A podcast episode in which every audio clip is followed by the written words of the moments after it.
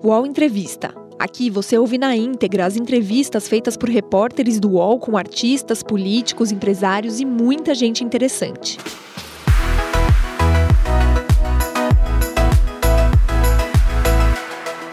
Olá, bom dia, 10 horas, 1 minuto. Estamos começando agora o UOL Entrevista. Nosso lugar aqui de encontro, de conversa, de reflexão, de aprendizado.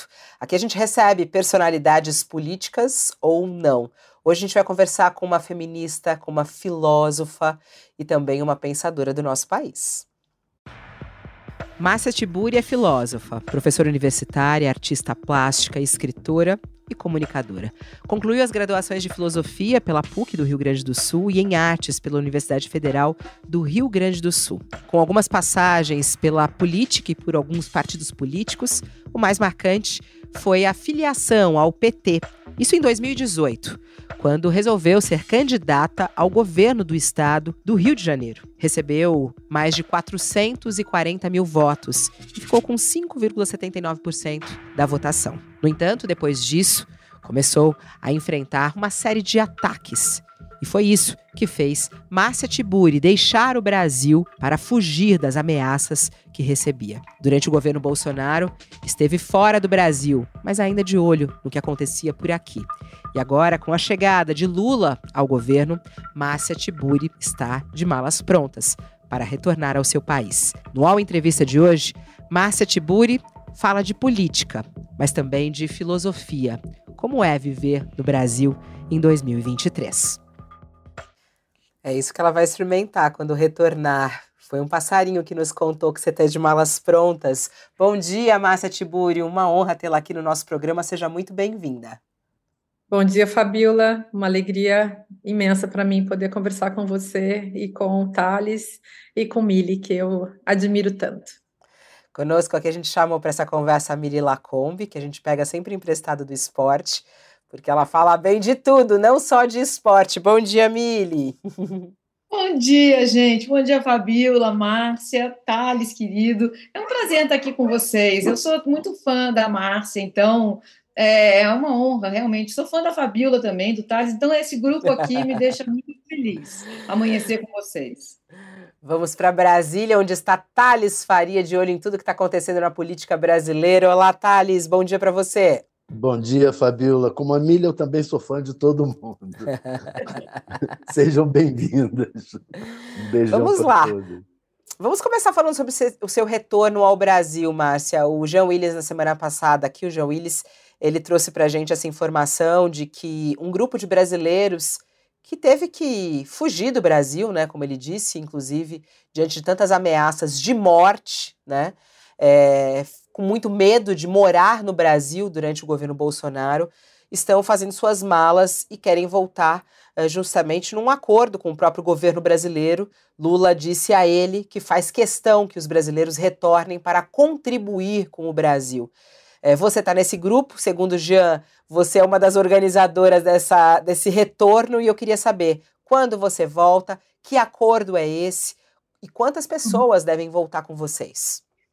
Então, é, eu tive que sair do Brasil na mesma época que o Jean saiu. É, naquela época era final de 2018, foi logo depois que o Bolsonaro venceu a eleição. A, a história da minha saída é longa, depois se vier o caso eu conto. Mas agora eu fiz um, junto com o Jean, nossos advogados fizeram um pedido formal ao Ministério dos Direitos Humanos e Cidadania e também Ministério da Justiça. Eu estendi isso ao Ministério das Mulheres e, e é um pedido para poder voltar ao Brasil em segurança. Ao mesmo tempo, esse pedido implica um ritual simbólico de eh, repatriação, porque o que nós vivemos nesses anos todos não foi algo que foi simplesmente uma escolha de vida. É, eu gostei muito que vocês estão usando a palavra fuga, porque eu mesma tenho muito receio de usar essa palavra, mas eu acho que é, que é corajoso usar e que é disso que se trata. Acho que a gente fugiu sim. E, e agora, é, quando eu e Jean saímos, digamos, nós éramos figuras uh, que tínhamos uh, um, um, espaço, enfim, éramos conhecidos uh, em certos contextos, o Jean muito mais conhecido que eu, por exemplo, eu acho, né, que, é, que é óbvio, mas existe, existiam outras pessoas que não eram tão conhecidas, e, e nós nos tornamos pessoas que fomos sendo nomeados fora do Brasil como pessoas exiladas. O termo exílio era um termo que eu também não usava, assim como eu não uso constantemente fuga, que acho muito forte, pesado e doloroso de carregar, e implica muitas questões ético-políticas, mas também é, o termo exílio é um termo muito duro, muito pesado, eu não gostava de usar, até porque é, o, o, termo exílio ele apagava a possibilidade de voltar a qualquer hora, que era o que eu, Jean e vários outros desejávamos.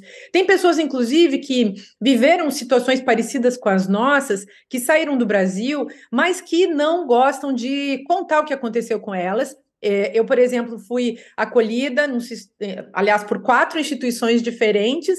Algumas dessas pessoas foram acolhidas também por essas instituições. Quando eu digo acolhida, é é, sustentada economicamente, é, em, nós encontramos um lugar ao sol nesse ambiente, enfim, onde é, refugiados, exilados, demandantes de asilo são acolhidos, mas essas pessoas que hoje estão no Brasil, que já voltaram, não contam isso, porque é muito doloroso falar, e porque também na cena pública é, certas pessoas perdem poder e perdem respeitabilidade, são mal vistas, malquistas e mal vistas quando é, são então marcadas com esse estigma do exílio, porque para uma certa no Brasil assim tem muita gente que acha que se você sai do Brasil você foi para um lugar bom. E isso é, é algo que precisa também ser ser bem desmistificado. Mas o que, que eu posso dizer em termos muito concretos? Uh, nós pretendemos voltar no final de junho. É, eu espero poder ficar no Brasil, embora eu não tenha no Brasil hoje nada em termos de é, sustento para minha vida. Enfim, não tenho como. Não sei se eu vou poder trabalhar no Brasil, não sei se eu vou ter emprego no Brasil. É claro que eu espero que tudo isso aconteça. Mas é, é, Jean passa por uma situação parecida. É, não sei exatamente qual é a situação de Débora Diniz, que também é, acabou sendo colocada nessa posição de exilada. É, todos aqueles artistas que foram atacados em 2017 pelo Movimento Brasil Livre estão exilados. E quando eu falo exilado, eu estou falando daquelas pessoas, não estou falando só daquelas pessoas que tiveram que sair para se esconder por ameaça de morte, tem várias pessoas nessa situação que saíram com seus próprios recursos, mas existem várias pessoas que estão sendo protegidas por instituições estrangeiras.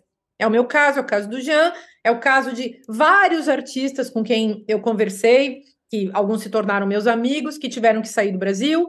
É, vocês lembram do caso do Queer Museum, que era aquele, aquela exposição queer que aconteceu no Santander, no Rio Grande do Sul, Sim. que foi objeto da agitação fascista promovida pelo MBL, pois o curador daquele, daquele, daquela exposição, ele teve que sair do Brasil, Gaudêncio Fidelis também. Então, ele também é protegido fora do Brasil.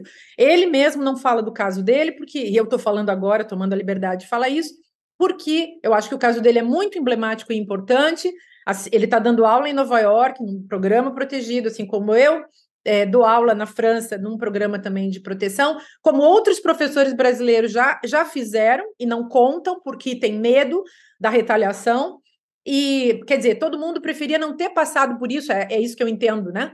E aqueles artistas também, Wagner Schwartz, que foi atacado no MAN, o Michael Kai, Elizabeth Finger, é, e outros é, também estão exilados, tem atores, atrizes exilados no Brasil, e então tem uma professora da USP que não foi protegida na própria USP e teve que ser recolhida pelas universidades eh, estrangeiras. Eu acho que isso é motivo de vergonha pra, para a USP, que é a professora Larissa Bombardi, que agora está também no mesmo programa do qual eu participei. E, e assim tem outras pessoas que vêm do Brasil afora. Então, estou citando alguns casos, depois as pessoas podem procurar. Mas eu, quando fui falar com o Silvio Almeida, ministro dos Direitos Humanos, eu disse para ele: olha é, estarmos exilados, eu e tantas outras pessoas, em função da situação do Brasil, sob é, a, a, ameaça, ameaçabilidade generalizada, que foi o que Bolsonaro promoveu no seu governo, uma, um ataque generalizado contra todos aqueles que eram críticos do seu governo. Bolsonaro e assemelhados, Bolsonaro e, Bolsonaro e seus comparsas, né? Porque os ataques foram, foram inúmeros, foram incontáveis. É, no meu caso, eu estou há anos aqui porque eu faço os dossiês dos ataques que eu recebo e as instituições só vão dizendo fica e fica e não volte, né? Enfim, então é tudo isso que está acontecendo. É, falei para o Silvio Almeida, nós é, estávamos e estamos exilados no governo Bolsonaro, mas não faz sentido estarmos exilados num governo que retoma a democracia no Brasil. A nossa volta, a volta das pessoas que tiveram que sair para se manterem vivas, porque é disso que se trata, é, a nossa volta ela precisa ser politicamente, é, eticamente, socialmente é, compreendida no Brasil. As pessoas precisam entender o que é isso. Muitas outras pessoas deveriam ter saído. Muitas pessoas que não saíram foram mortas, pessoas que não têm, talvez, aquilo que a gente acaba chamando de privilégio, né? O privilégio de sair. E, num certo sentido, é, aquilo que, num país em que a ameaça de morte se torna institucionalizada, de fato, viver não é mais um direito, viver é um privilégio. Você acaba escapando de uma situação é, que poderia ser letal. Marielle Franco não teve essa sorte. Nós somos da geração de 2018, né? Eu, eu sou atacada historicamente há bastante tempo, já era atacada por Olavo de Carvalho, que dizia coisas hediondas, por pessoas assim da extrema direita que me odiavam sempre, mas houve, sem dúvida, uma organização mais elaborada a partir do golpe de Estado de 2016. É, o MBL também fez uma orquestração muito profissional de ataques, de é, ataques que, no caso, no meu caso, implicavam é, a, a, invasão dos meus, dos meus lançamentos de livros, é, toda uma produção de material profissional de difamação contra mim, e isso seguiu. É, e temos todas as comprovações disso, enfim, e é, e é um escândalo. No ano passado, em 2022, quando eu contava aqui para os meus colegas que o Bolsonaro estava ameaçando me processar, eles ficavam assim: nossa, como? É como se você, como professor de filosofia, que criticou o presidente, imagina, criticou o presidente, o presidente ameaça de processar. Então, é, esse tipo de absurdo, né, coisas que não podem rolar numa democracia. Um presidente não pode processar um, uma pessoa que emite sua opinião, por mais é, crítica que essa opinião seja, e assim por diante. Mas a gente espera voltar, nem todas as pessoas vão poder voltar na mesma hora. As, as, talvez sejam poucas pessoas que voltem agora, mas a construção para que seja possível, caso a caso, voltar é um desejo realmente do, do Ministério dos Direitos Humanos. Márcia, o Jean falou que uh, ele certamente vai atuar e vai trabalhar no governo Lula. É, não sabe ainda o cargo, não sabe ainda qual vai ser o ministério ou a secretaria. Você também tem algum tipo de, de já acordo com o governo Lula de, de ter uma, uma vaga no governo, não? Não, não. É, jamais ninguém do governo falou comigo sobre isso. É, nunca, né, nunca houve nenhum tipo de conversa. É, obviamente, todos nós que somos brasileiros e pessoas que são filiadas ao PT, pessoas que fazem política, obviamente, e os partidos aí que estão associados nisso tudo, obviamente, desejo não falta, vontade não falta, ideias não faltam, mas uh, nunca houve nenhum, nenhum convite, nenhuma sinalização na minha direção. Então, eu estou pensando em voltar para o Brasil para continuar meu trabalho como professora, como como escritora, vou lançar uh, dois livros, três livros novos, vou fazer, enfim, cuidar da minha vida de escritora, que era o que eu fazia a vida inteira, mesmo antes de ter me sentido na obrigação moral de fazer política. Então, para mim também está muito bom isso, voltar a encontrar com os meus leitores e, e trabalhar com essa parte do, do processo civilizatório também, para mim está ótimo. Então, para mim tudo está bom, eu só quero poder voltar para o Brasil, porque depois de todo esse tempo, eu saí em 2018, muita coisa aconteceu, é muito duro, é, é, questões pessoais, familiares, é tudo muito duro, muito sofrido, e, e, eu quero, enfim, poder, poder voltar e ver as pessoas e retomar minha vida, coisa que antes era realmente impossível. Então, foi... é, professora, a senhora está falando que é, é, muito duro, muito sofrido. Normalmente aqui a gente tem a impressão, o Fernando Henrique, por exemplo, foi exilado também na época da ditadura, e as pessoas falavam, ah, o alto exílio em Paris, Fernando Henrique teve o alto exílio em Paris, não sei o quê. É, e as pessoas que estão aqui pensam assim: ah, ela está em Paris, o outro está em Nova York. É, mas a senhora me parece estar tá um, pouco deprimida com, com, com, a, com aí, com estar aí querendo voltar. Como é isso? É, é isso atinge psicologicamente a senhora? Atingiu? Claro, claro. É muito, é muito duro, Thales. É muito duro. É, por exemplo, eu saí em 2018. Como é que eu saí? Eu saí porque uma instituição americana criada por uma pessoa que talvez vocês localizem, é Henry Rees, que era o homem que estava do lado do Salman Rushdie no dia que ele foi esfaqueado. Esse homem, em 2018, é, ficou sabendo do meu caso, porque eu estava sendo atacada durante todo o ano. Então, logo que ele soube dos ataques, eu acho que isso foi lá por abril, maio, ele me convidou para ir para os Estados Unidos e ficar lá protegida. E isso eu, durante todo o ano, queria evitar, tanto que eu me tornei candidata. Uma, uma, uma motivação pessoal para eu me tornar candidata é que eu tinha muita esperança mesmo de que a gente conseguisse contornar essa situação e eu conseguisse continuar minha vida no Brasil. O Brasil é um, é um continente, eu vivia muito feliz no meu país. Isso não quer dizer que eu não gostasse de viajar, que eu não gostasse de passar um tempo fora, não gostasse de estudar no estrangeiro e assim por diante. Mas eu tive que sair de um jeito muito, muito difícil. Bom, e é, então, eu não saí do Brasil é, simplesmente por conta própria. Eu fui para uma instituição que protege escritores perseguidos por é, ditaduras e por é, é, questões políticas em todo o mundo. E, e, era então, havia muita ameaça já naquela época, 2018, muitas ameaças, mas elas seguiram acontecendo. E eu acho que meu caso merece análise e já está sendo estudado por muita gente. Eu mesmo comecei a me estudar, porque eu percebi eu sou um objeto. Eu escrevi até que eu sou um token da extrema-direita. Se usa todo o tempo materiais antigos, se, se renova esses materiais, se, se é, transmitem esses vídeos de uma maneira que é, é, eu não posso transitar pela rua. Em 2018 já não podia transitar pela rua, né? Mas o que, que significa morar aqui? No meu caso, não sei o Fernando Henrique. Dizem que o Fernando Henrique tem um apartamento em Paris. Eu não tenho. Eu vivi em residências universitárias, vivi em apartamentinhos de 20 metros emprestados de pessoas. Vivi. A melhor casa que eu tive, aliás, foi essa dos Estados Unidos, porque é, as casas dos escritores lá refugiados são muito boas mas é, é, vivi em Airbnb, vivi no sofá, vivi no quartinho, vivi assim, sempre de um jeito que não é o jeito com que eu vivia no Brasil. Eu venho das classes exploradas e trabalhadoras, ou seja, eu estou acostumada com uma vida simples, mas evidentemente, como eu troquei de classe social, eu me tornei uma, uma professora, uma escritora, então eu, eu passei a ter um nível de vida mais alto, e quando eu saí do Rio de Janeiro, por exemplo, eu morava num apartamento bem grande, bem confortável, bem bom, e eu tive que deixar essa casa e assim por diante. Bom, então, meu pai morreu no meio do caminho, eu não pude, não pude estar com a minha família, eu não vejo a minha mãe desde 2018, e, e, o momento de sair também foi muito doloroso, então tem, tem muito trauma nisso, é muito ruim você não poder voltar. E não é só não poder voltar, você também, no meu caso, eu sou uma pessoa muito estigmatizada. Então, pesa nessa difamação de internet, eh, com essa difamação de internet, é uma violência gigantesca de muita gente. É uma violência que eu transformei em objeto de estudo, não que eu já não estudasse isso antes, né? Por isso mesmo que eu escrevi os livros que escrevi, por isso também que despertei tanto ódio dessas pessoas.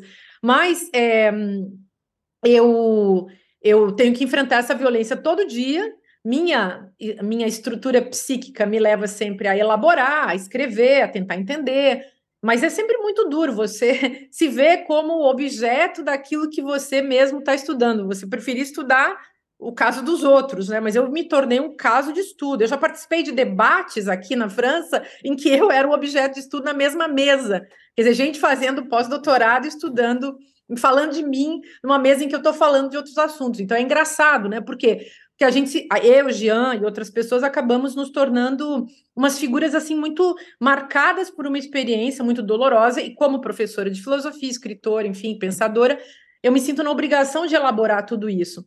É, e como eu falei antes, né, a história da filosofia está cheia de filósofos que foram exilados. É, teve, tem muitas, muitas narrativas, muitas elaborações, e, e os motivos são sempre políticos, são sempre perseguições que envolvem é, posicionamentos críticos, é, questões de gênero, porque a misoginia também sempre foi muito pesada, e Fabiola sabe o que é isso, Mili sabe o que é isso, e Thales deve estar ligado também no que, que isso significa. Então, tudo isso foi muito, muito doloroso. É, eu, eu acho que eu sobrevivi porque eu faço arte, porque eu escrevo literatura, porque eu é, vou lançar um livro é, quando eu chegar no Brasil, um romance que eu escrevi durante esses anos.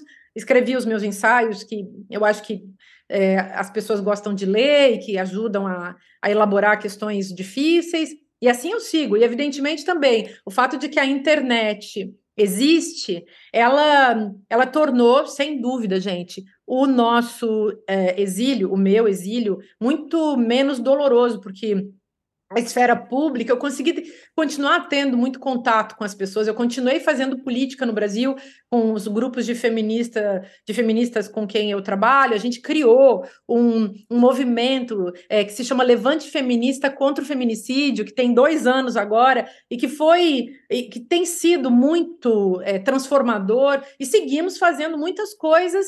Então, eu nesse sentido assim é, eu me sinto, me sinto dentro do Brasil. Mas é claro que não, a internet não tem o alcance você, que uma vida concreta você, leva a ter. Você nunca voltou desde 2018? Nunca veio ao Brasil? Mas você está há quatro, há quatro anos sem pisar no Brasil, então?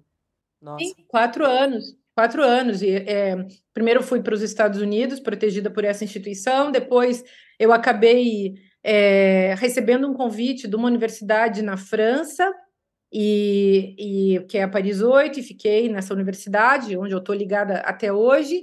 Aí eu também recebi uma bolsa para é, artistas, então eu tive um ateliê e eu pude trabalhar.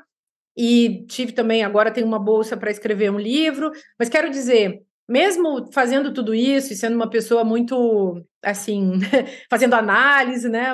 É, muito trabalho espiritual. Tem uma coisa, gente, que é a solidão, assim, por mais que você tenha amigos, tem a solidão, mas tem uma solidão mais profunda, que é o desenraizamento.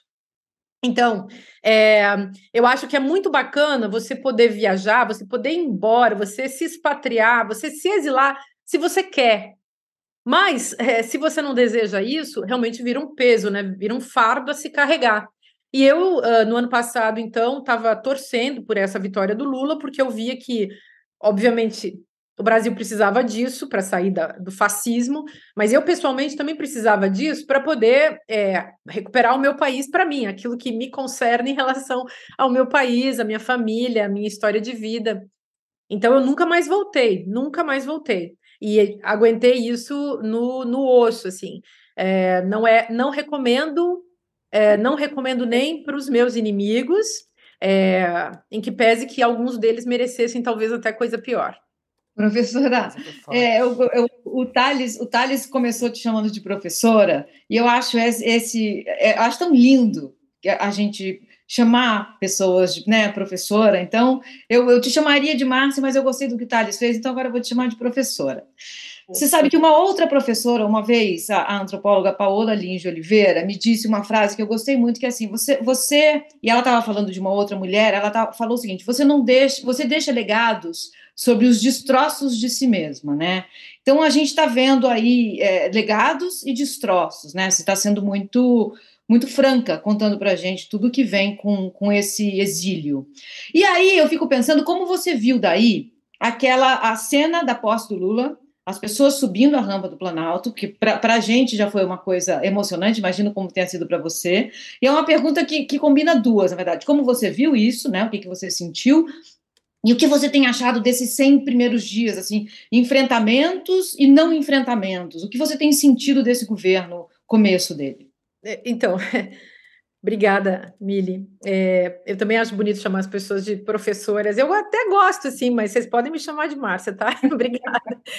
Olha só, é, eu, eu tava com o Jean, é, fui passar o ano novo com o Jean lá em Barcelona, ele está em Barcelona, em Paris, enfim. Teve um longo período aí no ano passado que é, eu fiquei sem casa, né? Fiquei sem casa, então eu fiquei morando no sofá dos amigos, é, passava uma semana numa, uma semana noutra, isso durou meses, foi, foi bastante doloroso também, mas tudo bem, é isso aí, que nem você está citando a, a, a Paula Lins de Oliveira, é isso.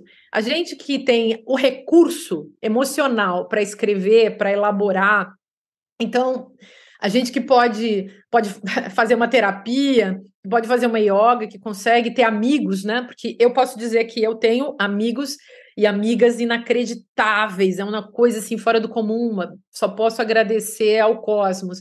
E Agora, sim, sem dúvida, essa dimensão pessoal, a gente vai se arranjando, né? Quem tem a chance, quem tem a sorte, quem tem amigos, vai arranjando.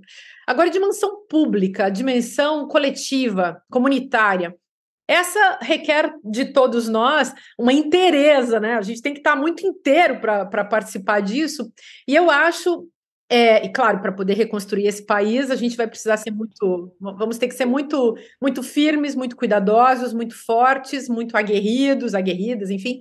Agora, esse momento aí foi de um simbolismo é, fantástico, eu senti um alívio profundo. De fato, quando houve a, a, a eleição, e naquele taco a taco, né, naquele, naquela, naquela, ali na, no momento em que as cabeças estavam estavam juntas, eu me lembro daquele 30 de outubro que foi de um sofrimento atroz, e, ou seja, um, houve um alívio na hora que Lula venceu, e todos nós nos sentimos vitoriosos no momento em que ele venceu. Acho que todo mundo que defende a democracia sentiu um alívio e o pânico que as pessoas estavam. Aliás, o pânico foi onde Bolsonaro colocou o povo brasileiro como bom é, psicopata, né? Como, como perfeito psicopata, sabendo manipular o psicopoder. Bolsonaro conseguiu colocar o povo brasileiro inteiro, inclusive os seus, em estado de pânico. Mas isso aí a gente elabora outra hora. E é, eu me senti muito feliz de ver tudo isso, me, achei muito bonito é, toda, todo o ritual. Foi um ritual de de acolhida, um ritual de respeito, de restabelecimento, digamos, é, da cena democrática no Brasil, que vem sendo sustentada por aqueles que são personalidades democráticas e ao mesmo tempo vem sendo, continua sendo conspurcada pelas personalidades antidemocráticas e fascistoides que há no nosso Brasil.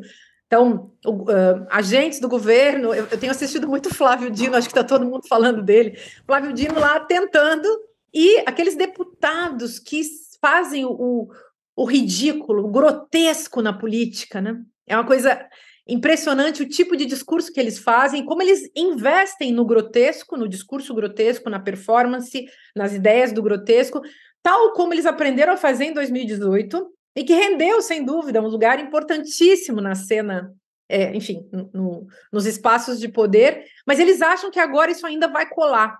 E nós temos que tomar muito cuidado, porque isso cria uma atmosfera é, na política, uma atmosfera psíquica e mental na política, que pode realmente ser muito perigosa ainda em 2024, em 2026, então nem se fala, eles estão se preparando para.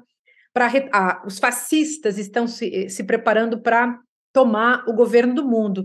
Não sei se vocês viram que em Paris teve na semana passada uma marcha que foi autorizada pela não pela prefeita uh, Hidalgo, mas pelos, pre, pelos prefeitos de polícia, né, que são os prefeitos dos bairros, é, que autorizaram, a polícia autorizou que houvesse uma marcha fascista em, em Paris.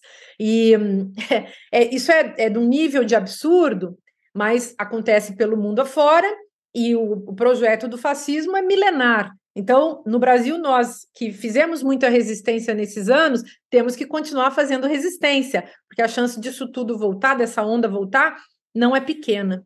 É isso. É, não, e a pressão aqui, você voltando, você vai sentir, é, pouca coisa mudou em relação até mesmo a esses ataques, né? Apesar, é claro que não tem o, o, o, Bolsonaro no poder, mas os ataques seguem acontecendo e o pensamento das pessoas, né? Porque quando você conversa com as pessoas, é, o pensamento das, das pessoas em relação a, a tudo que a gente vive. Agora, é, até a Miri perguntou sobre a avaliação é, do governo Lula, isso, isso é muito interessante, né? Assim como como o Jean, é, Márcia, você sempre foi aquela pessoa sem papas na língua, né?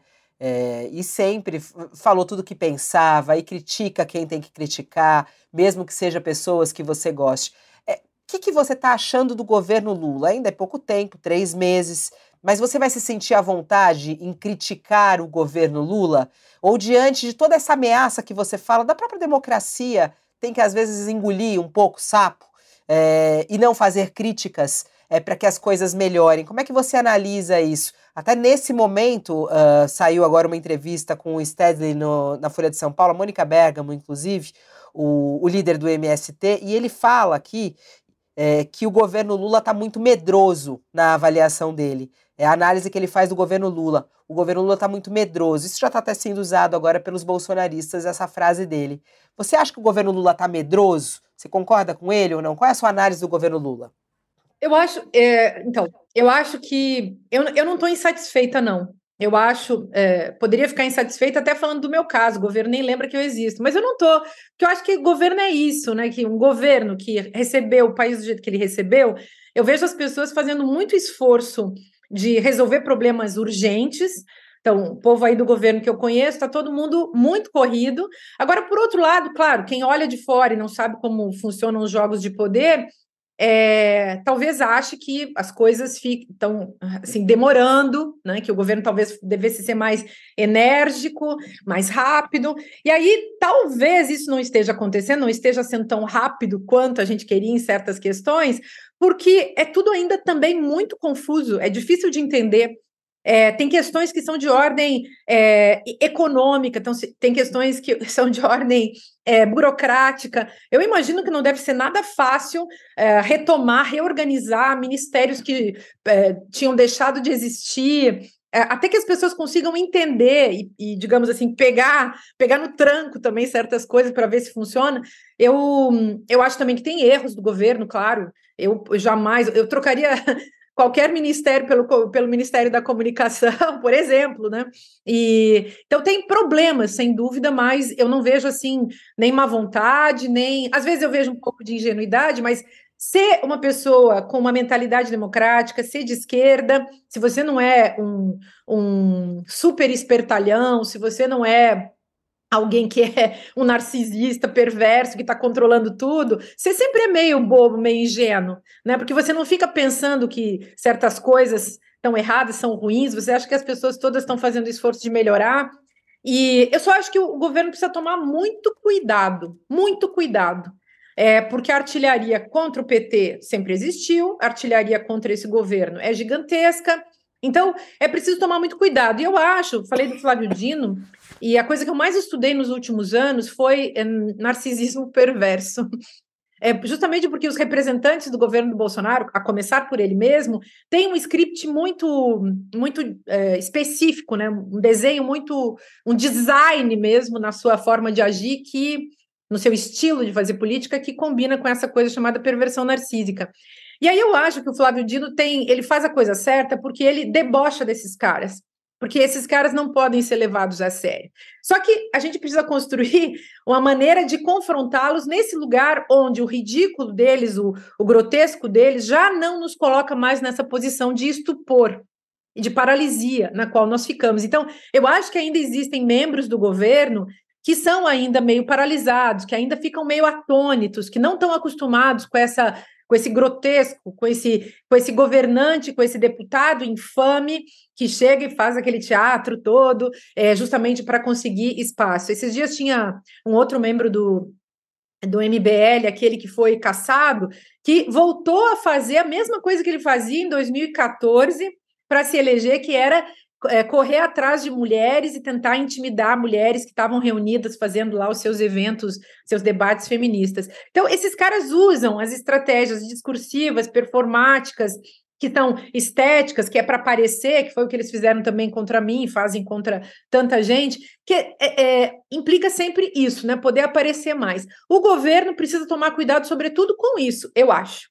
E, e por enquanto, eu coloco assim o, os problemas que, sei lá, talvez essa, essa dificuldade de avançar é, por conta da própria tentativa de reconstruir esses quatro anos aí de destruição, né? A própria máquina estatal destruída, as finanças do país destruídas e, ao mesmo tempo, uma certa inacreditabilidade, sabe? É incrível, né? A, a, o caráter do, do, incrível disso tudo que está acontecendo e do que aconteceu com o Brasil também paralisa um pouco. Uhum. Então, senhora, a senhora falou e essa, em... e essa frase do medroso, o Thales, só queria que ela eh, falasse sobre essa história. Você acha que é um pouco exagero é, do, do João Pedro É retórico. Gente, eu acho assim, acho que o, o MST, enfim, eles podem dizer o que eles quiserem, né? Eles são a, a grande revolução, eles são, são maravilhosos. Eu não, não vi o contexto da frase, então não sei dizer, mas diria: se a extrema-direita começa a usar esse tipo de coisa, Aí é um jogo retórico, porque tudo que eles fazem é jogo retórico. Enquanto a gente de, de esquerda, ou pelo menos dentro do espectro democrático, dentro desse espectro, o que, que a gente faz? Tenta dialogar, tenta entender, tenta ver o que, que é o argumento do outro. Não quer dizer que a gente não vai querer vencer um debate. Claro que queremos, mas nós estamos instaurados num paradigma de diálogo. E esses caras estão instaurados num paradigma de uma retórica que implica o discurso de ódio, é, em todas as suas formas, racismo, machismo e misoginia, enfim, é, todos os, todos todo o espectro né, da, do ódio é contemplado por esses sujeitos, e, claro, na política, isso se transforma em antipetismo. Então, eu não acho que o governo está medroso, talvez o governo esteja um pouco é, cuidadoso demais, é, talvez o governo não queira ser temerário, talvez o governo esteja sendo prudente.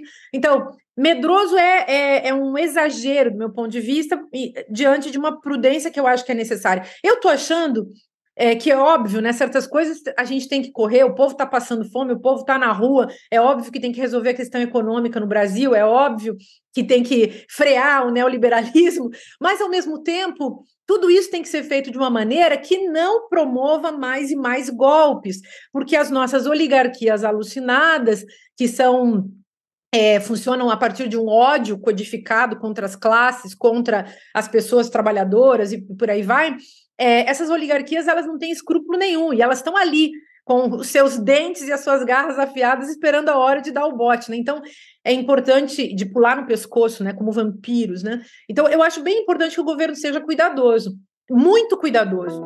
O Entrevista volta já. Ah, a internet!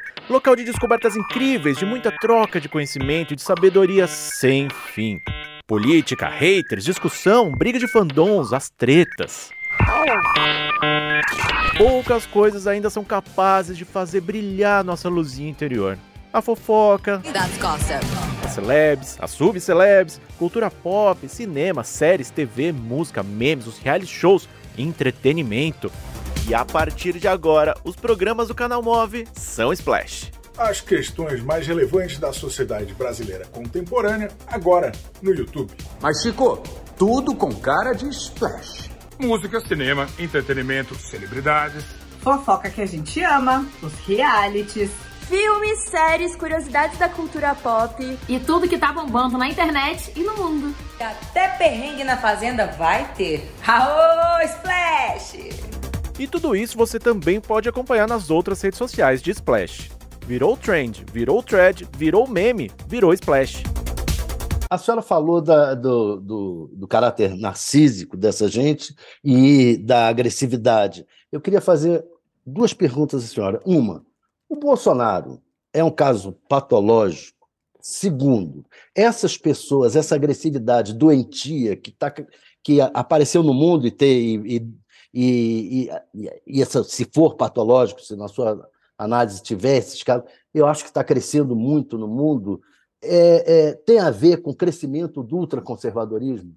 Pois é, Thales, então, é, eu acho que a gente tem que tomar cuidado para não psiquiatrizar, não psicologizar a vida, mas, por outro lado, é bem importante a gente compreender também que essas categorias que estão lá na psiquiatria e na, e na psicologia, na psicanálise, elas são também categorias psicopolíticas. E o jogo que está sendo jogado é o jogo do psicopoder, que é o cálculo que o poder faz sobre o que as pessoas pensam, sobre o que elas sentem, sobre o que elas acreditam. E Bolsonaro fez muito isso, e toda a extrema-direita no mundo faz isso. Então, não é, não é só o Bolsonaro, Trump fez, Erdogan fez, enfim, qualquer, os partidos, o Chega, o Vox, é, o Zemur, todos eles, pelo mundo afora, estão fazendo isso. Né? Então, tem uma vontade de controlar as pessoas a partir daquilo que elas vivem na sua subjetividade, nos seus sentimentos, nas suas emoções. Tem todo um jogo de manipulação muito pesado.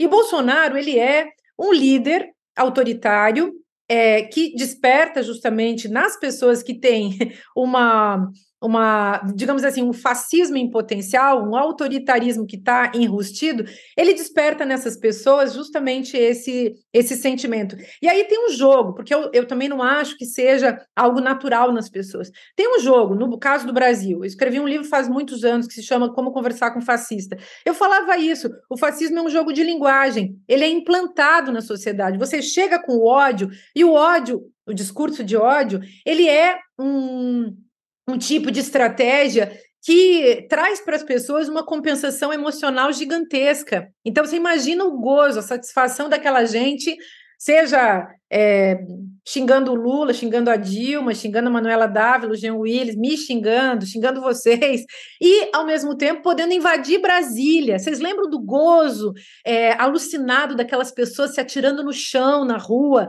é, invadindo Brasília e quebrando é, a, a ao, o patrimônio público, né? Quer dizer, essa sensação de poder que o ódio traz, isso foi manipulado. E, e por quê? Como é que se manipula isso? Tra Primeiro você tem que transformar a política em publicidade, isso aí já está dado. Né? Então, é toda uma lógica publicitária de como que você faz viralizar certas ideias. Agora que a coisa já está feita, a gente tem que viralizar outras ideias, viralizar democracia, amor, respeito ao próximo, solidariedade, fraternidade, igualdade, direitos, enfim, respeito à vida. Mas o Bolsonaro fez o quê? O Bolsonaro, que é exímio, ele é especialista nisso, não tem ninguém tão bom como ele, porque ele tem um tipo de inteligência maligna que, imagina, Bolsonaro fazia aquele sinal de arminha, gente. Ali ele conseguiu criar um clima de ameaça geral só com o signo publicitário, que é esse sinalzinho que ele fazia com as mãos. Aquilo é uma coisa é maligna, mas é genial do ponto de vista publicitário. E é isso que ele fez. Então, é, ele é um fascista típico. É, se a gente buscar assim teóricos que estudaram isso, estudiosos das várias áreas, filosofia, antropologia, sociologia, ciência política, psicanálise, ele se enquadra perfeitamente no no, na síndrome, digamos assim, né, do, da personalidade autoritária. E aí, quando surge um líder desse tipo, ele necessariamente vai conseguir conquistar corações e mentes de pessoas. Vejam quem são as pessoas que se, seguem Bolsonaro. Isso é super preocupante. São pessoas que foram previamente esvaziadas é, subjetivamente pelo próprio neoliberalismo pessoas que foram a cuja capacidade de pensar, de sentir e de agir de maneira autônoma foi extirpada, essas pessoas foram esvaziadas, elas são espantalhos delas mesmas, elas repetem discursos prontos como se elas fossem máquinas é, que têm, digamos, um, um ventríloco por trás, então repetem clichês, discursos prontos. Bolsonaro ofereceu muito discurso pronto, todo o sistema de preconceitos veio à tona é, depois, e tem o ciclo do fascismo também que a gente tem que analisar, né? Então, a coisa foi bem montada, funcionou perfeitamente, a demagogia, o grotesco, o discurso de ódio, é, o avanço no Estado, a instauração da perspectiva generalizada da ameaça de morte, e depois, por fim, eles precisavam vencer, e aí a, a derrota foi gigantesca, porque eles jamais um, um, narcisista perverso como é o Bolsonaro, jamais acreditaria que ele poderia perder. E, e, a, e o principal foi feito. Essas pessoas precisam ser derrotadas, seja dentro de casa, porque está assim, né, de gente assim dentro de casa. Quando eu escrevi aquele livro do, do fascismo, que eu acho que foi o primeiro livro a falar sobre esse assunto também abertamente no Brasil, é, quando eu falei dele, era era ainda, as pessoas diziam, ah, você está exagerando, hoje em dia todo mundo fala de, de fascismo, e aqui na França também. Esse livro foi publicado na, em inglês, foi publicado em, em espanhol, mas aqui na França eles não queriam de jeito nenhum publicar o livro, agora vão publicar, agora já está quase saindo. Por quê? Porque eles viram que o negócio chegou aqui também. Então, chegou aqui porque isso é um projeto, isso não vem do coração das pessoas. Ninguém vira é, fascista sozinho. Vocês viram o caso aí dos meninos todos que foram mas quando é, a senhora fala em perverso, né? isso é uma categoria psicológica, é uma categoria de doença. Tá, mas olha só, Thales, a gente pode também uh, transitar, fazer uma, um, um, diálogo, aí, uma intersecção entre essas categorias. Tem um livro meu que se chama Delírio do Poder, Psicopoder e Loucura Coletiva na Era da Desinformação, que eu publiquei em 2019, falando do Brasil, é um livro de crônicas, é um livro de política e tal.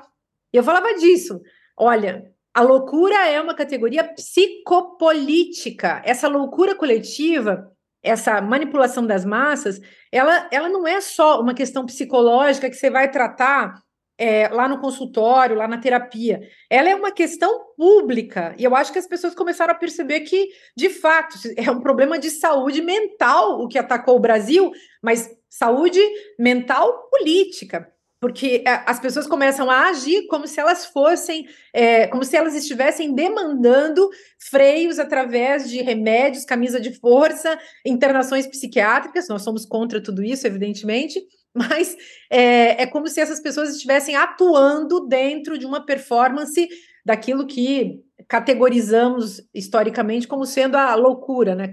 Então, é psíquico, mas é político. E o próprio fascismo, se você vai a um autor, por exemplo, como Theodor Adorno, que escreveu sobre isso na época da Alemanha nazista, ele falava do fascista em potencial como um, um sujeito, né, uma nova forma subjetiva que era psicossocial. Ou seja, nunca é, é puramente psíquico, nunca é um problema que surgiu na pessoa sozinha, ela mesma lá no, sei lá, no, no, seu nascedor, é sempre uma construção é, no contexto, e claro, existem, podem existir para certos casos de certas doenças, questões genéticas, mas em geral essas questões estão inscritas é, nos processos de linguagem, né?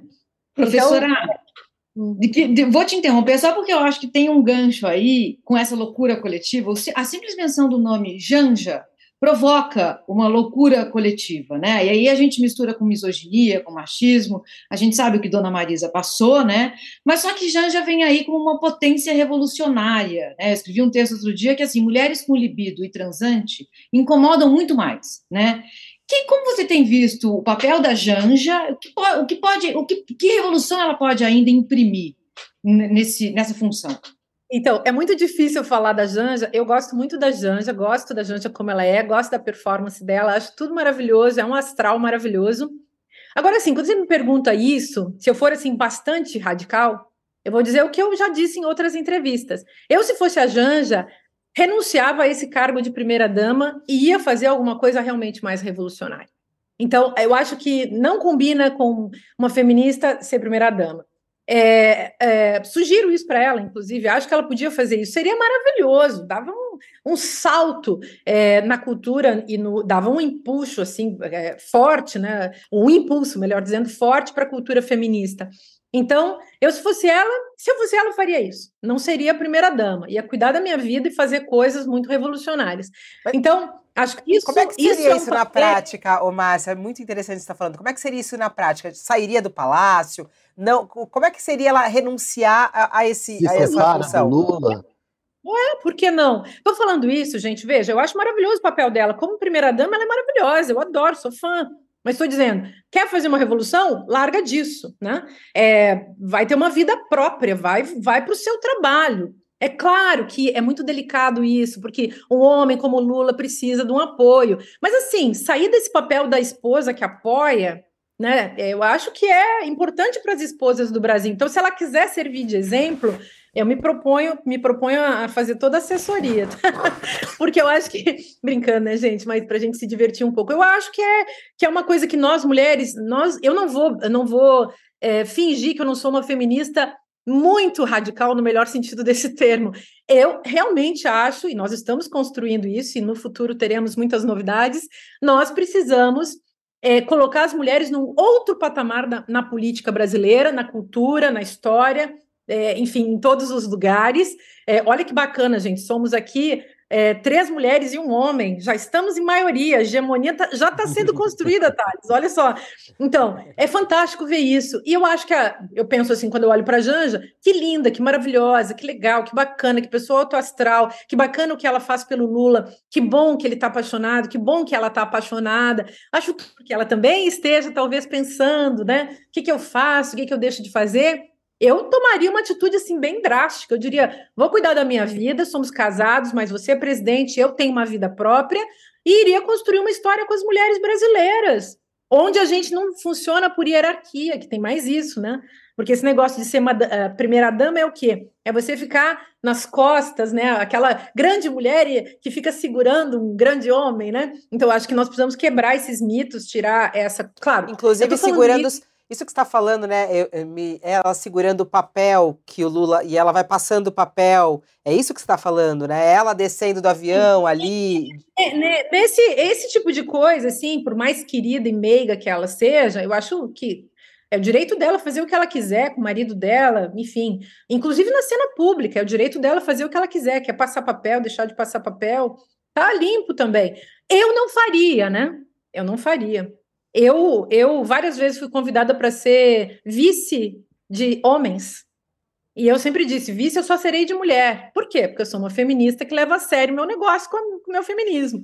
Já errei, já, eh, sei lá, ninguém é perfeito, né? Mas eu digo assim, é, eu não seria vice de um homem. Eu também não seria primeira dama. Não seria. Se eu fosse casada com um homem que virou alguma coisa lá enfim, que ocupa um lugar de decisão tão importante, ou qualquer lugar de decisão, eu sairia desse lugar inessencial e subalterno e iria para um lugar de protagonismo. É. Para nós, mulheres, protagonismo não tem a ver com, com narcisismo. Mas o que quer dizer sair? É, se separar do Lula?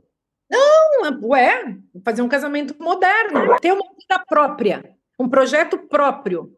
É, é, acho muito legal o que ela fez. Ela também não sabia, né, gente? Ela também não sabia. Mas é, tudo que ela fez é maravilhoso. Ela foi apoiar esse homem. Esse homem precisava de um apoio. Imagina, ele é o Lula, líder mundial, não é só do Brasil. Então, tudo isso, gratidão, é bonita, é maravilhosa, é, estamos gratos. Mas nós vamos ressignificar o lugar das mulheres nesse país. Estamos fazendo isso. Então, eu não posso dizer que eu acho bonito ser primeira-dama.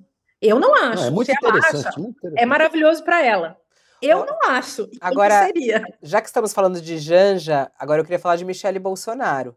Né? É, Michele Bolsonaro é, está é, aí aparecendo cada vez mais, assumiu o PL Mulher e está virando uma liderança da direita no ponto de vista político brasileiro como uma mulher de liderança e falam muito da candidatura dela. Vai ser candidata a presidente, vai ser candidata à prefeitura do Rio, como o Thales trouxe ontem também esses bastidores que estão articulando, vai ser candidata ao Senado.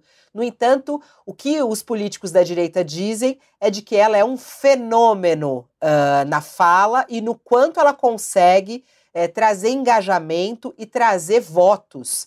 Como é que você vê esse crescimento de Michele Bolsonaro e o potencial político dela se conectando com as mulheres do país, você como uma feminista? Michele Bolsonaro é pavorosa, e é pavorosa em todos os sentidos, é, é uma mistificadora, idêntica ao seu, ao seu marido, é, sabe muito bem fazer o jogo de poder retórico, e como ela é uma mistificadora e tem, além de tudo, essa, esse uso da religião é, como poder político, que faz parte, enfim, de todo esse cristofascismo que está em cena no Brasil, ela sabe muito bem como proceder e não tem escrúpulos também. Então, mistificar, enganar, mentir, se fazer de sonsa, tudo isso faz parte do, faz parte do jogo é, desses políticos e ela, como mulher, tem uma vantagem, porque além de tudo, ela faz a estética, né, faz a performance dessa figura doce que está lá fazendo uma maquiagenzinha e que aí fala com uma voz um pouco mais suave. Então ela não precisa fazer que nem o marido que fala palavrão e diz que vai metralhar todo mundo. Ela, ela, o, o psicopoder com o qual ela trabalha é mais esse da crença religiosa. E ela, enfim, quando ela falava aquelas uh, usava, né, naqueles vídeos que a gente acabou vendo, aquele tipo de fala é, esquisita, enfim, uh, aquele tipo de coisa que é pura mistificação, aquele ritual né, de mistificação envolvendo é, falar uma língua que não existe, é, tudo isso é, entre o povo mais simples, as pessoas que não tiveram acesso a uma cultura e a uma educação mais crítica, essas pessoas realmente caem nisso, né? Então, ela é realmente uma bomba, uma bomba que tem muito poder e junto, a, a, moda, gente, em 2024 vai ser essa até. Me escutem porque eu tenho evidência política. eu brinco com isso, mas é um fato. Em 2024, essas mulheres todas, Michele, Damares, que já se elegeu, que é assim, uma das figuras mais, mais uh, assustadoras também da política brasileira, e essas 10 deputadas que votaram agora contra a igualdade das mulheres, qual é o jogo que elas estão jogando? O jogo dessa contradição que coloca, então, as mulheres como figuras submissas, que deveriam obedecer aos seus maridos. Tudo isso vem da igreja neopentecostal do, do, da Universal do Reino de Deus, é o discurso do Edir, do Edir Macedo e desses pastores mistificadores. E essas mulheres, claro que tem muita mulher nessas igrejas que não é submissa assim, mas o jogo é fazer com que essas mulheres acreditem que é preciso é, se colocar nesse lugar de submissão. Então, todas elas vão fazer esse grotesco feminista em 2024. Elas vão usar o termo feminista, o termo mulher, esses significantes de luta, para, é, enfim, conspurcarem a nossa causa, evidentemente, e se empoderarem a partir desse jogo autoritário, que já foi jogado em 2018 e rendeu muito, rendeu uma presidência da República, foi jogado em 2022, rendeu também muitos cargos importantes, Senado, essas aí, a mulher do Moro é, e várias outras, né, que, fazem parte desse jogo todo. Michele virá, no mínimo, ela vai ser uma senadora, como a Damares Alves.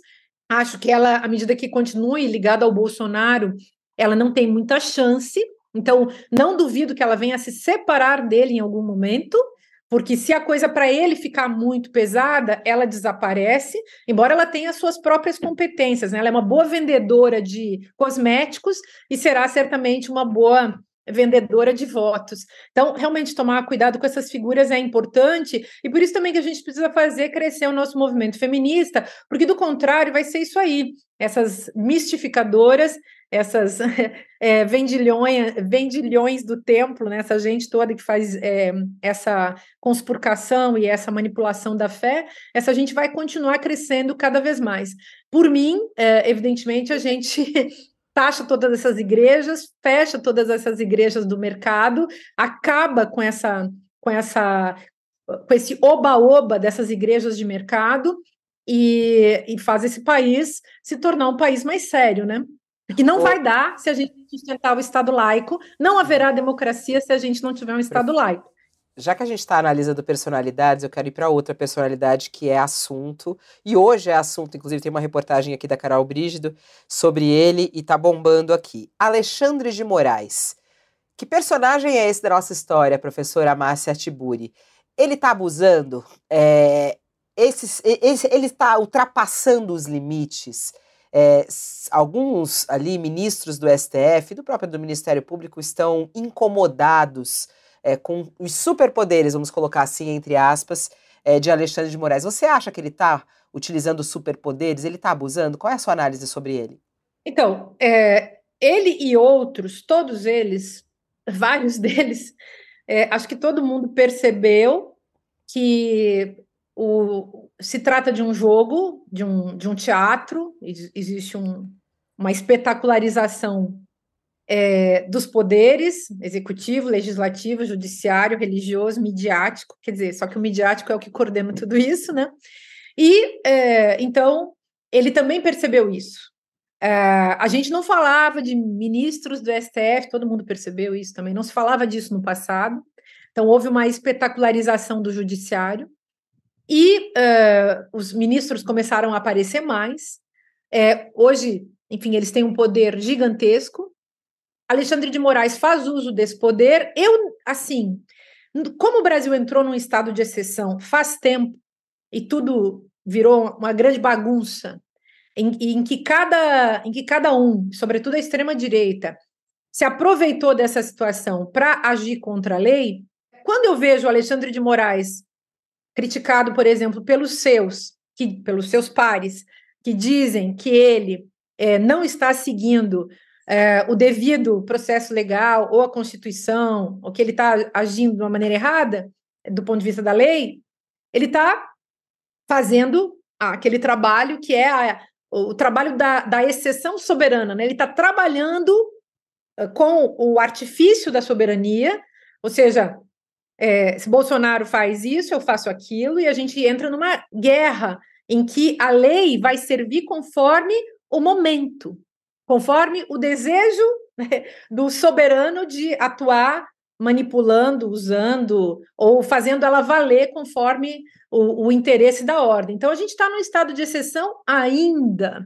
Quer dizer, talvez por isso também o governo ainda não tenha se firmado tão bem como a gente gostaria. O Brasil ainda não está totalmente reconstruído, porque ainda há esse clima de estado de exceção no Brasil, e nós precisamos sair disso, e a Constituição tem que voltar a valer com força. Então, no caso do, do Alexandre de Moraes, quando ele foi é, indicado lá pelo Temer, ele já tinha esse tipo de performance, ele já fazia uns filminhos meio, meio estranhos, meio cafonas, mas ao mesmo tempo, é, digamos, dentro do jogo da exceção, do estado de exceção, do meu ponto de vista, que não sou jurista, evidentemente, posso estar errada, ele não está fazendo mais do que aquilo que todos os outros fazem. Só que, como ele tem um tremendo do poder, ele, ele atua com esse poder. E então, nesse momento, eu acho que julgá-lo sem julgar os outros não, não funciona muito, sabe? Eu, eu acho assim. Eu não acho que ele está fazendo nada de, de grandes erros diante do, da circunstância em que a lei está valendo conforme conforme a circunstância. A, a Constituição foi rasgada muito antes, né? É, mas nós temos que voltar a ela, com certeza. Professora, o outro professor de filosofia, Vladimir Safatli, que eu gosto muito, tem dito que a crise é ética e é estética também. Queria saber se você concorda com isso e o que seria uma crise estética sob o ponto de vista da filosofia? Porque tudo isso, espetacularização, a, a gente vê as imagens, né? Ah, o nazismo também é uma crise estética, o nazifascismo, né? E as imagens estão aí para a gente ver. Sempre foi uma questão estética, por isso que é, foi, sempre foi muito fácil para mim. Eu sempre fui professora de estética na faculdade de filosofia. Para mim foi sempre muito fácil entender a teatralidade, a performance. Eu, inclusive, migrei da, da estética para a política é, por conta de, do óbvio, né? Eu tinha que fazer um esforço de análise que implicava outras coisas. É, quem, quem dera, né, continuar só fazendo o que a gente gosta quando a gente tem um país que está escapando das nossas mãos, né? Mas olha só. Então, é, eu escrevi um livro, Mili, em 2000, foi publicado em 2017, que se chama Ridículo Político, que é sobre manipulação da imagem, que é tem aí na internet artigos sobre isso, enfim. Eu fiquei tentando mostrar como a, a passagem para o fascismo depende justamente dessa teatralização. Então, todos esses caras que se elegeram em 2018, eles, junto com o MBL, junto com Janaína Pascoal, enfim, essa gente toda, e o Bolsonaro, né, evidentemente, essa gente toda fazia uma cena, uma cena em que o discurso ridículo, grotesco e infame estava sempre presente. O uh, Sérgio Moro é um exemplar disso. O Mi Michel Temer já era um exemplar disso. E é, com o que, que eles lidam, né? A gente percebe, a gente percebia isso lá em 2017, 2018, com uma certa sensação de vergonha alheia. Quando a gente viu a Janaína Pascoal com aquela bandeira, falando aquelas coisas também bastante desordenadas, dava uma sensação de vergonha alheia. Então, nesse momento, é, a gente localiza a presença desse ridículo, só que o ridículo passa a ser, para essas pessoas, um elemento de capitalização política. Então, em vez da Janaína Pascoal é, e se, se esconder para lamber suas feridas com vergonha do que estava acontecendo, ela se empoderou. E eu estou falando dela porque ela foi uma deputada que naquela época se elegeu, agora não se elegeu, porque ela não conseguiu é, sustentar esse capital. Então ela foi sensação naquela época e depois não foi mais. Mas esse é o jogo dessas figuras. Eles continuam jogando esse jogo para aparecer. Eles precisam causar uma polêmica, causar um fato para constituir um, um cristal de massa, né? Para que ma a massa possa então é, se aproximar e, e, se reproduzir, né? E, aumentar. Então, eles dependem todo o tempo desse tipo de, de armadilha, né? Diante, seja de um, de um outro personagem, seja de uma circunstância. O Kim Kataguiri, por exemplo, uma vez foi, foi em 2018, né, no processo que depois levou a minha perseguição por parte do MBL, porque eles invadiram todos os lançamentos de, dos meus livros em 2018 fizeram um monte de vídeos, espalharam vídeos, disseram que iam me tirar de todos os debates no Brasil. E esse Kim Kataguiri, por exemplo, ele se elegeu como deputado.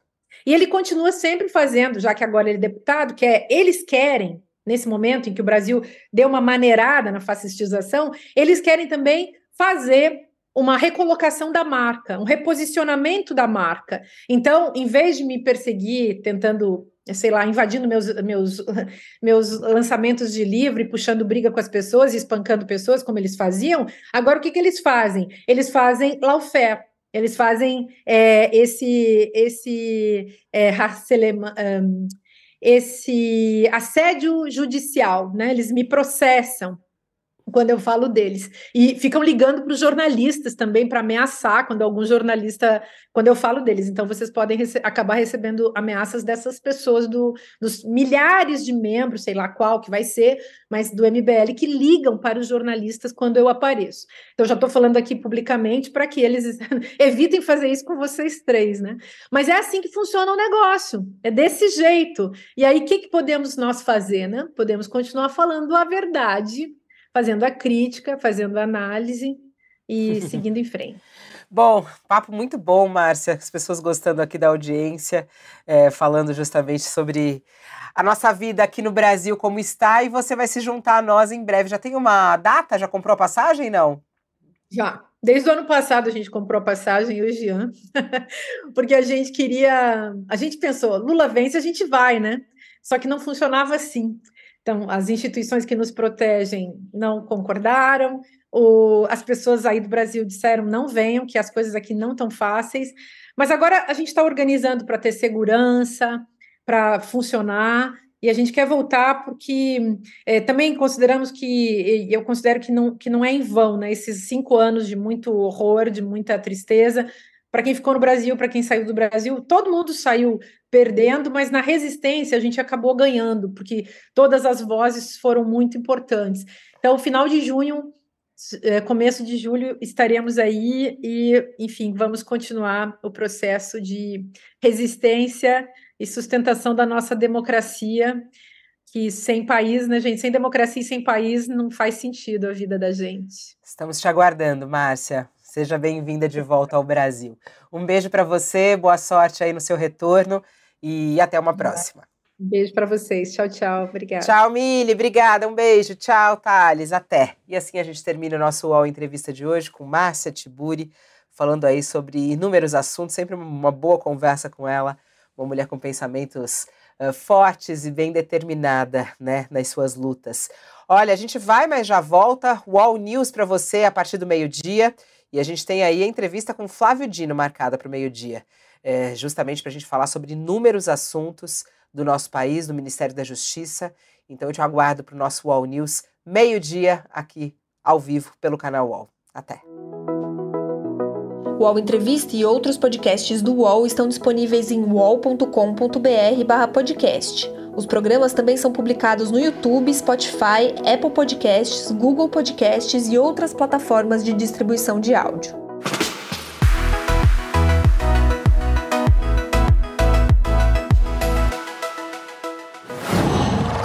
Qual?